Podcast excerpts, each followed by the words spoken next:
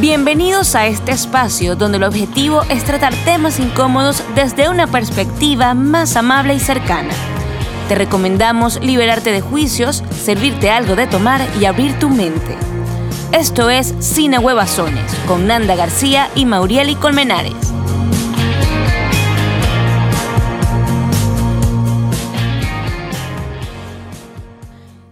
Conoce a alguien que después de haber seguido una dieta y haber perdido unos kilos tenga miedo a recuperarlo? Un cambio en su peso pues le ha dado la felicidad porque se ve atractivo, ha recuperado relaciones sociales, etc. Así que bueno, es bien comprensible que quiera proteger el cuerpo que ha conseguido.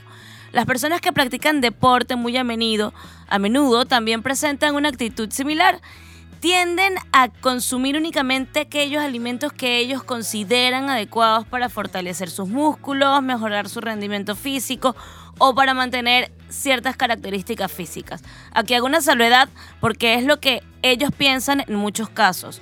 No van a, a personas profesionales en el área, sino que siguen muchísimas dietas de estas que están en tendencia en las redes sociales. Ambos colectivos son influenciados por el frecuente bombardeo publicitario o el estilo de vida potenciado en redes sociales, de la mano nuevos modelos con cuerpos fit utilizadas justamente para esto, para vender cualquier producto y cualquier dieta de moda. Esto y más lo hablaremos hoy en Cina Huevazones. Bien, bienvenidos chicos, hoy estamos en el programa número 8. Ya estamos a punto de terminar la primera temporada. En la segunda temporada venimos con sorpresas y nuevas cositas, así que bien pendientes por ahí.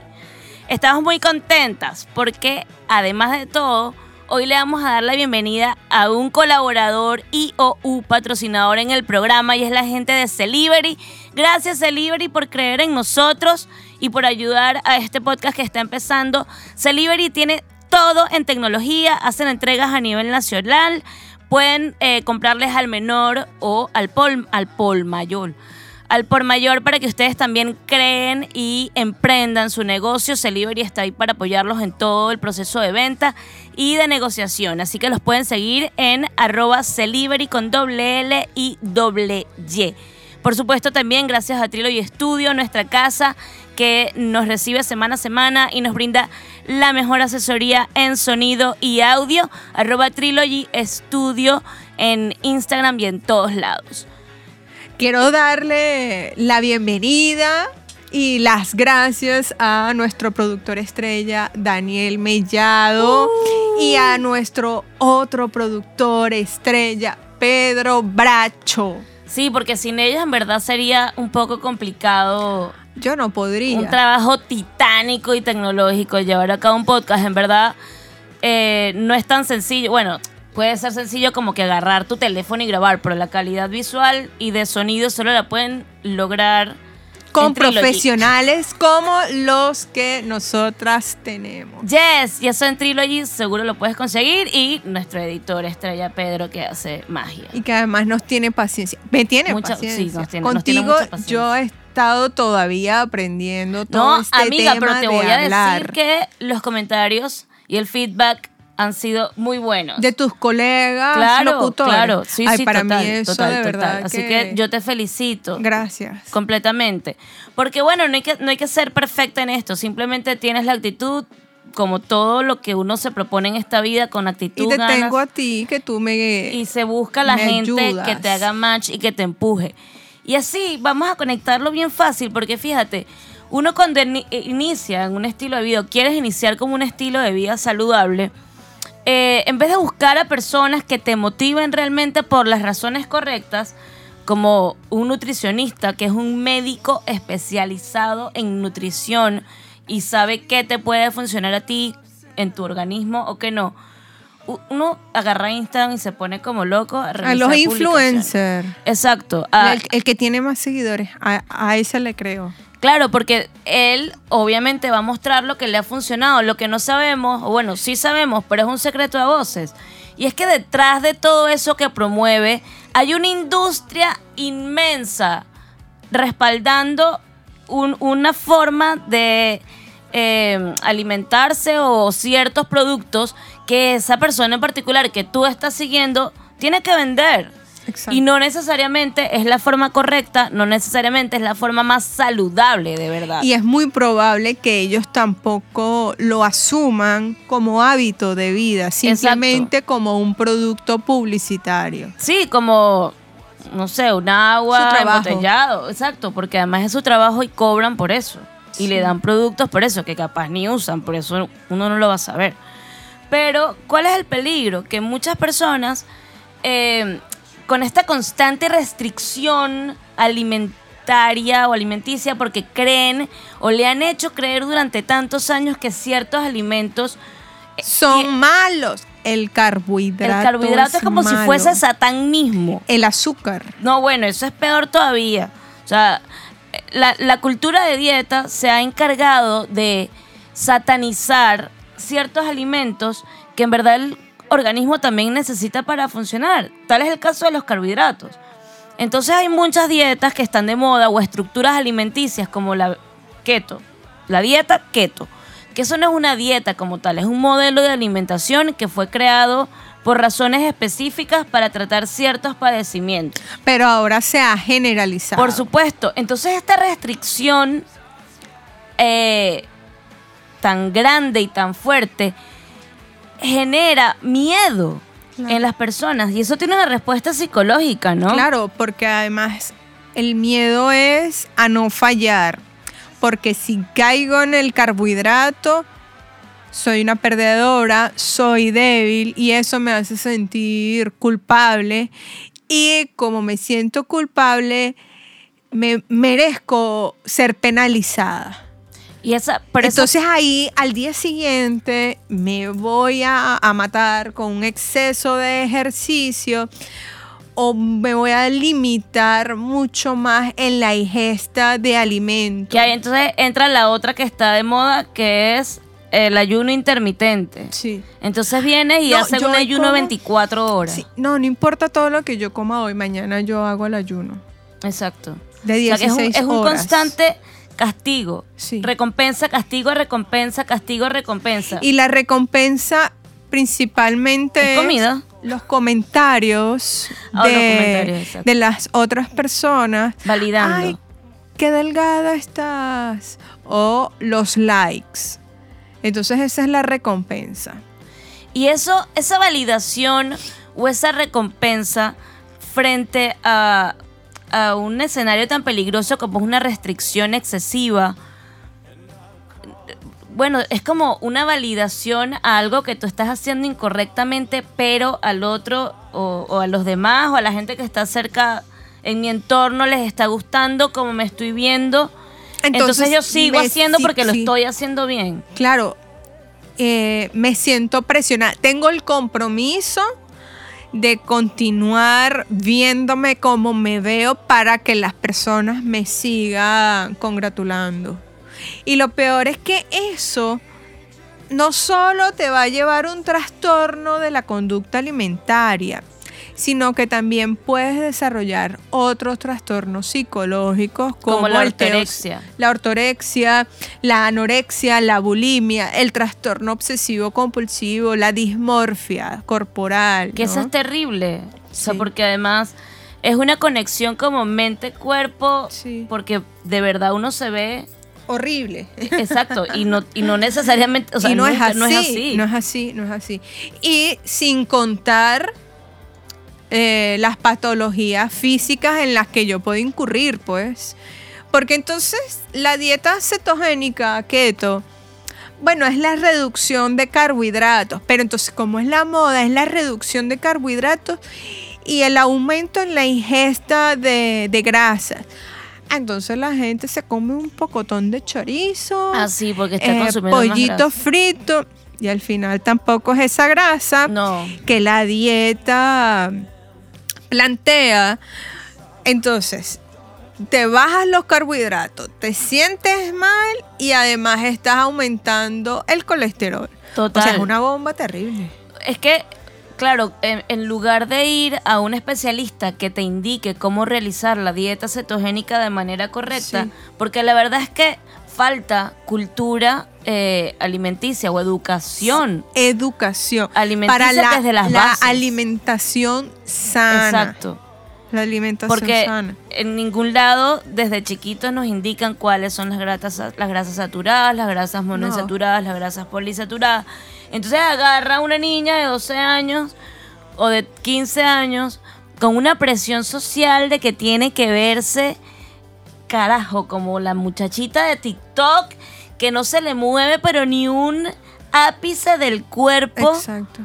Que y eso no es- entonces, es, muy y entonces difícil. eh, una de sus cualidades eh, es ser juiciosita, eh, eh, es ser obediente. Entonces se mete en una página Exacto. que, que dice que explica bien la cuestión de estas dietas, puede ser la cetogénica o cualquier otra, y la empieza a ser tan pegada a, a las instrucciones que termina desarrollando eso que tú estás hablando de la ortorexia. que, que además es terrible porque socialmente afecta muchísimo. O sea, la ortorexia es la obsesión extrema por comer limpio, o sea, por, por comer eh, Sano, sano, en todo aspecto. que, bueno, que no es sano, porque algo que te obliga a ti o que trae como consecuencia que tu vida social, tu vida laboral, tu vida afectiva, tu capacidad de discernir en qué te vas a comer, no, tu libertad de escoger qué quieres comer, si tienes hambre, si no tienes hambre, pierdes totalmente la conexión con el hambre, no sabes si tienes hambre, simplemente tú comes porque tienes que comer cada tres horas para mantener el metabolismo acelerado y no sé qué. Entonces, eh, esa obsesión excesiva eh, es la ortorexia por comer. Las consecuencias que eso trae en todo ámbito, y lo estoy hablando desde la experiencia. Yo me acuerdo que yo iba a la playa con mis amigos y yo me llevaba una cava, un cooler y una maletita con todas las comidas que me tocaban hacer durante el fin de semana. Ponte, si eran, no sé, tres días. Yo me llevaba desayuno, merienda, almuerzo, merienda y cena. Para todos los días. O sea, yo cargaba más comida que ropa. Ropa no llevaba un carajo. Yo me duraba, no importa. Por supuesto, no había consumo de alcohol, que no es que lo promuevo, obviamente, pero una birra no le hace mal a nadie, un vino no le hace mal a nadie. Claro, la cuestión es que si tú no quieres tomar, sea por decisión propia, Exacto. pero no Por porque, restringirme extremo. porque eh, una dieta o porque una cerveza, la, la cantidad que tenga de lúpulo, de cebada, te va a hacer daño. Sí, que me va a sacar de cetosis o me va a no sé qué. No, pero el, el- el asunto es esa necesidad de tener el control Absoluto, absoluto de, de algo que para mí también eso puede ser una respuesta de que necesitas tener el control de algo en tu vida. Claro. Así sea tu Pero alimentación. fíjate, yo te quería preguntar, ya que estás hablando desde la experiencia, ¿qué sentías eh, cuando te decían, Nanda, nos vamos mañana, viernes a la playa y nos regresamos el domingo? O sea, a mí me Sentías da- ansiedad claro. de que, wow, tengo que eh, preparar la comida, 15 comidas. Total, y era así como, "Ah, ¿y qué voy a comer? Bueno, no sé qué, empezaba la planificación, porque era una planificación exhaustiva, o sea, yo pesaba las comidas que me tocaba comer en cada comida, tenía todos separados, pero si era como una ansiedad, una, mierda, ¿y ahora cuando- qué voy a hacer? Y cuando llegabas al lugar a- del centro de reunión y veías que, que tu grupo, pues todos estaban comiendo Cualquier cosa, lo que ellos habían pasta, planeado. sí, exacto. Pues, en verdad ahí no me daba nada, porque yo estaba como bien enfocada y yo tenía mis no- juiciosita. Sí, bueno, exacto. Y no me. O no me sea, digo juiciosita porque, porque estabas obsedada Exacto. en la idea de comer limpio. Totalmente. Entonces no me, no me afectaba. Y tus amigos. Se burlaban terriblemente, por supuesto. Y eso sí te afectaba. Tampoco. No. Porque yo nunca he sido como muy sensible al A la bullying, opinión de los Ni a demás. la opinión de los demás, ni a nada. ¿Y quién, cómo hiciste tú para darte cuenta de que estabas eh, experimentando la ortorexia? Eh, cuando me di cuenta que tenía más de un año sin comerme una hamburguesa, man. O sea, tenía más de un año sin comerme una hamburguesa. Y esperé y planifiqué la, La- bendita comida de la hamburguesa pero con una, una ímpetu, una vaina. Me Todo un acuerdo fui- protocolo. Sí, claro, y eso invité a familia y no sé qué. Entonces fuimos a Fridays, una porquería de hamburguesa. Terminé yéndome a buscar una. Horrible la hamburguesa, se desarmaba ese pan. Quería queso derretido, no tenían queso derretido. Y yo, coño, ¿en serio yo esperé un año para esta mierda? Entonces, como que me relajé de la dieta, empecé a notar, empecé a entrenar menos. O sea, empecé como a, a, a relajarme y darme cuenta que no estaba tan mal tampoco disfrutar un poco, ¿no? Porque entonces uno en este tema de querer ser fit o lo que sea, porque no, no estás buscando estar sano, en verdad. Porque si uno buscara estar sano, realmente que tiene, hay una diferencia muy marcada entre estar fit y sano. Fitness, estar fitness son las personas que entrenan para tener su cuerpo en una condición física musculosa con un porcentaje de grasa corporal por debajo de no sé y qué. complementan esa actividad con comida. Exacto, o sea, Con- o porque sea, con bueno, se nutren, sana, se pues. nutren, porque tienen que nutrir el músculo para mantenerlo en cierta densidad. El músculo ayuda a que el porcentaje de grasa baje, o sea, es toda una explicación eh, Científica. científica, claro, y todo tiene razón de ser. Entonces, ¿tú qué quieres como mortal? Yo no voy a salir a entrenar, o sea, yo lo que quiero es yo sentirme bien, y ahí está la diferencia.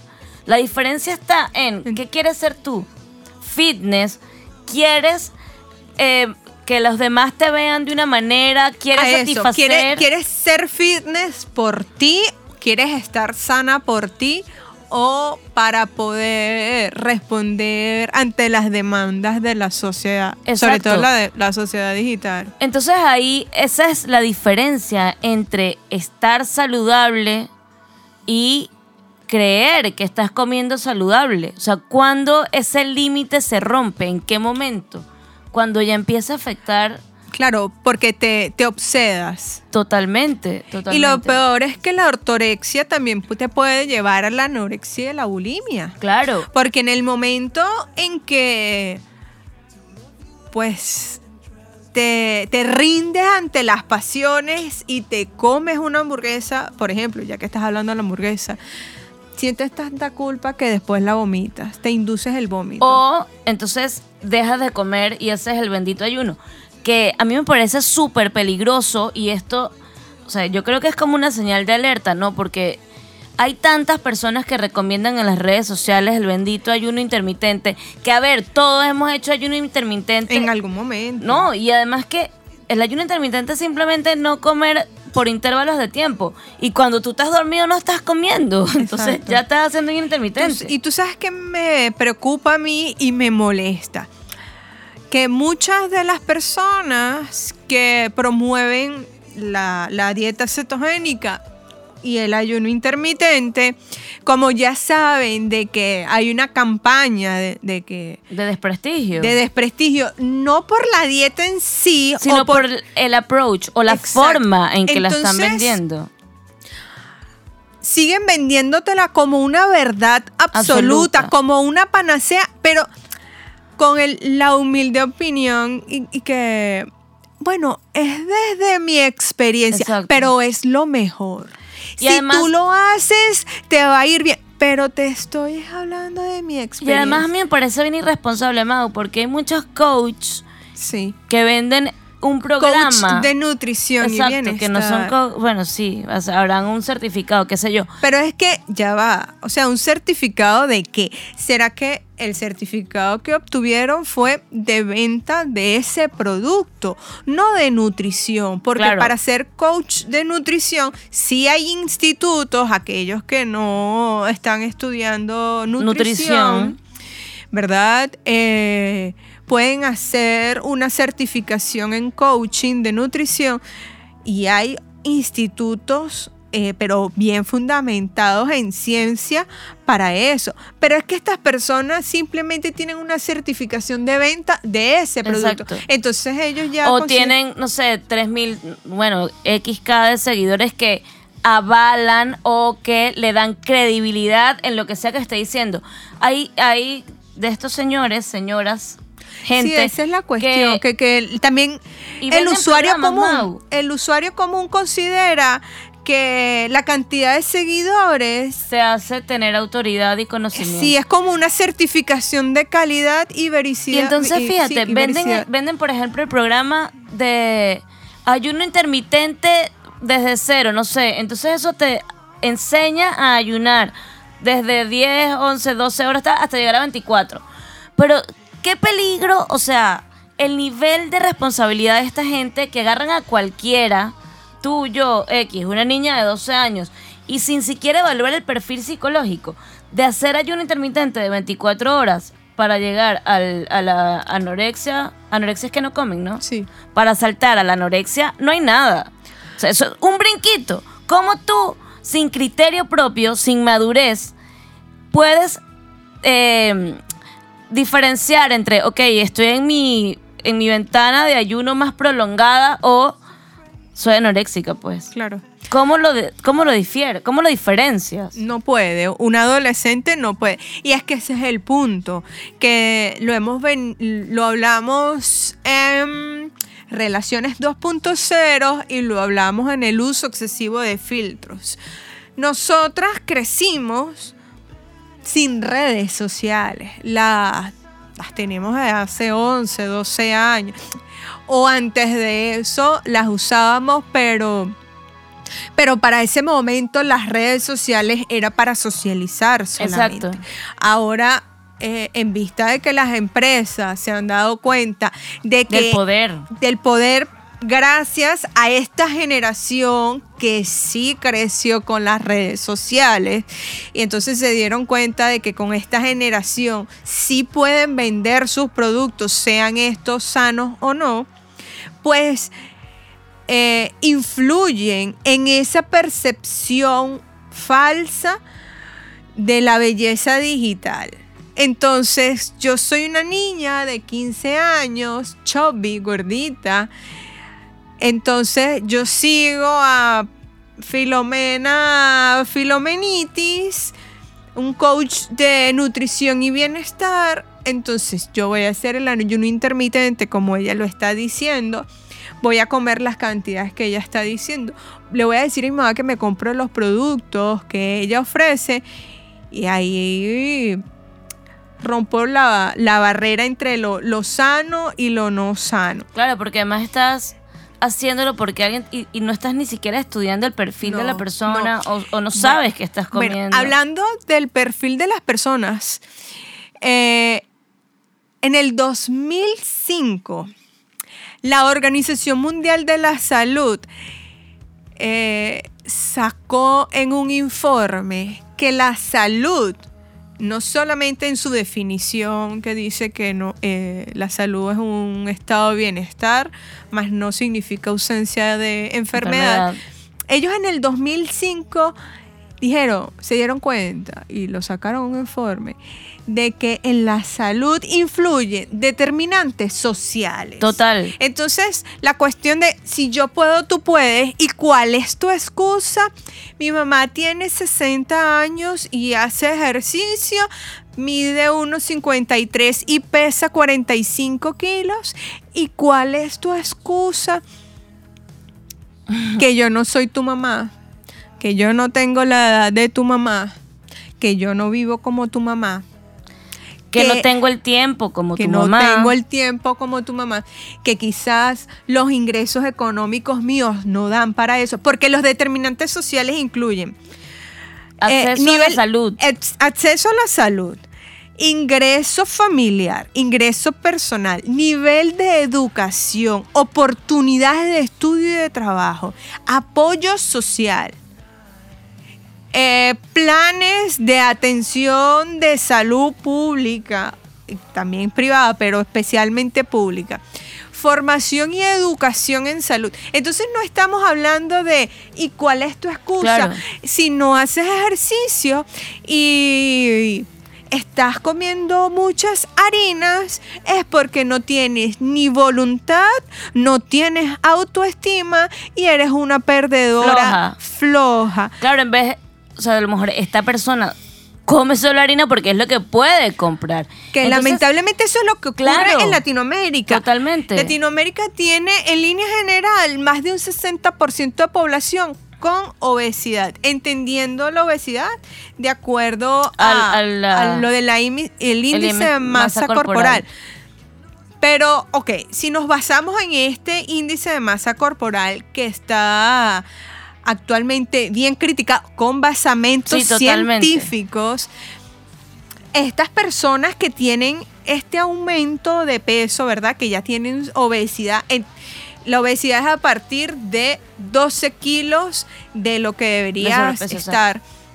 Eh, son personas que tienen un ingreso de sueldo mínimo o un poquitico más, pero sus demandas y sus compromisos económicos no le permiten O de comprar trabajo, otra o de tiempo, o simplemente trabajan todo el santo día y lo único que les da tiempo de comer lo más fácil, comida rápida, listo, ya se acabó. Exacto. Entonces, es muy fácil desde la postura de alguien que está queriendo vender un producto o, una O que dieta soy o lo que entre, sea. disque entrenador o entrenadora, promotora Hermano, ese de es su salud. trabajo. Si usted no está así, lo está haciendo mal. Y lamentablemente conozco muchos y me parece un pesar porque se supone que si tú te estás certificando en entrenamiento físico, tienes que conocer que en la salud hay determinantes sociales que juegan un papel importante. Claro, entonces ahí tú te das cuenta que su principal motivo no es ayudar. es lo económico a Su través económico. Claro, A y a través- través de la culpa. Exacto. a través de la culpa. Yo una vez me estaba facultando para hacer, para vender seguros de vida y no me gustó porque era eh, a través de la De la- culpa. de la necesidad. Sí, y de la culpa. O sea, imagínate, tú te mueres y cómo queda tu familia desprovista. Pero, ¿y si yo lo hago es a través de la concientización y no a través de la culpa? Claro, pero- Porque para mí es importante un, un seguro de vida. Pero si tú, entonces ahí, ahí ya no, porque cuando lo haces desde la concientización, en- estás enseñándole a la gente a prever cosas previas a tener que comprar un seguro de También, vida. también. Entonces, a los vendedores o a quienes crean el sistema y el programa para enseñarte a vender seguros de vida no les interesa. Total. Y esto mismo Yo pasa por eso con no muchos- serví. Bueno. Porque tengo empatía. Es que es falta Sí. de empatía. Cuando yo terminé la certificación, me dijeron, ya estás lista.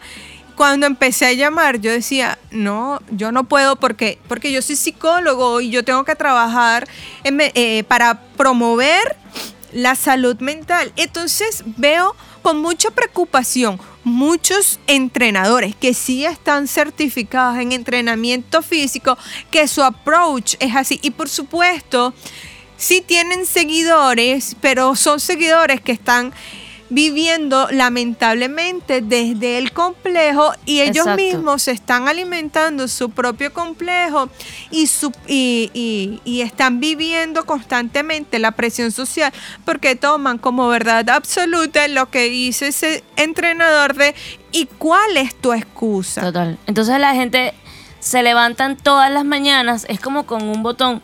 cual- no, tengo que tener fuerza de voluntad, tengo no sé qué. Además no somos máquinas, no tenemos que tener siempre eh, fuerza de voluntad.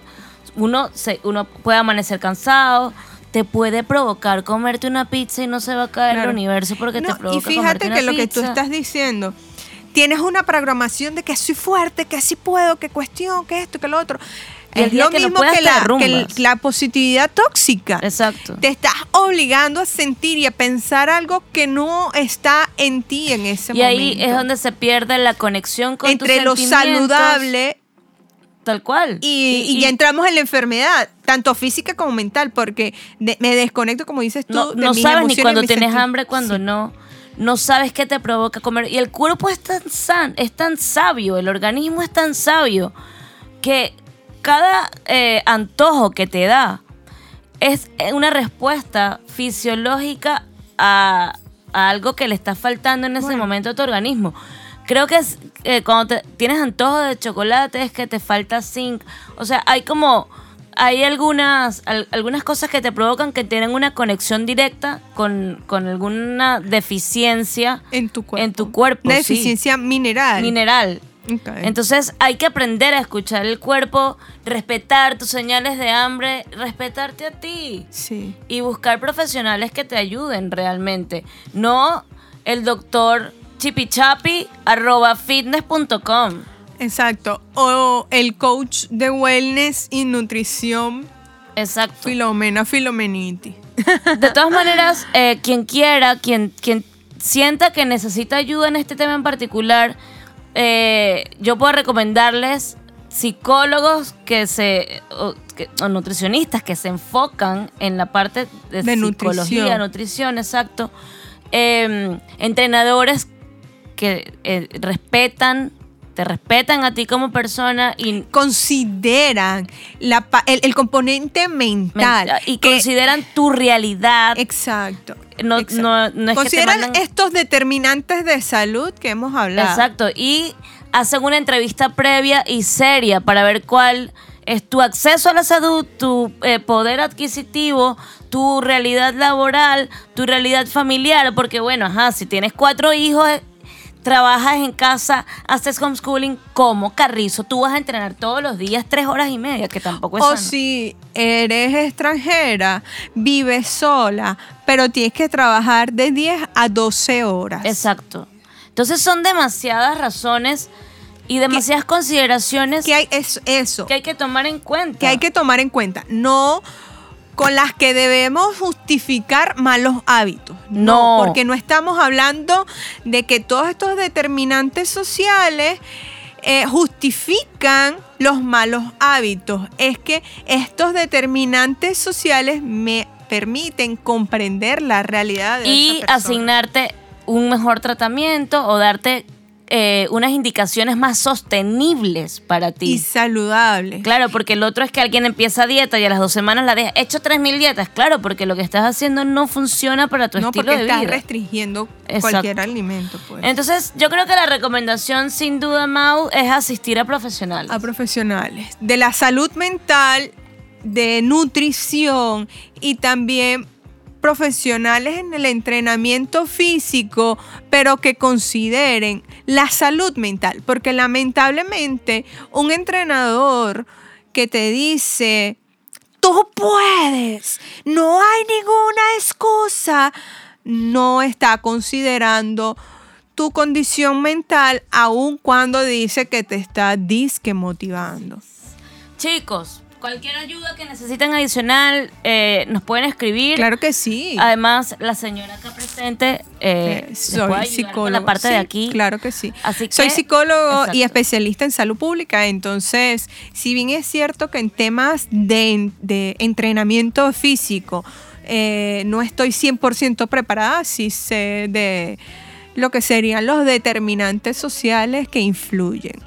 Bueno, ya saben, entonces, no sé, esto es como automedicarse, no lo hagan, por, favor. No. Sean responsables con su salud, con su cuerpo y con su mente también.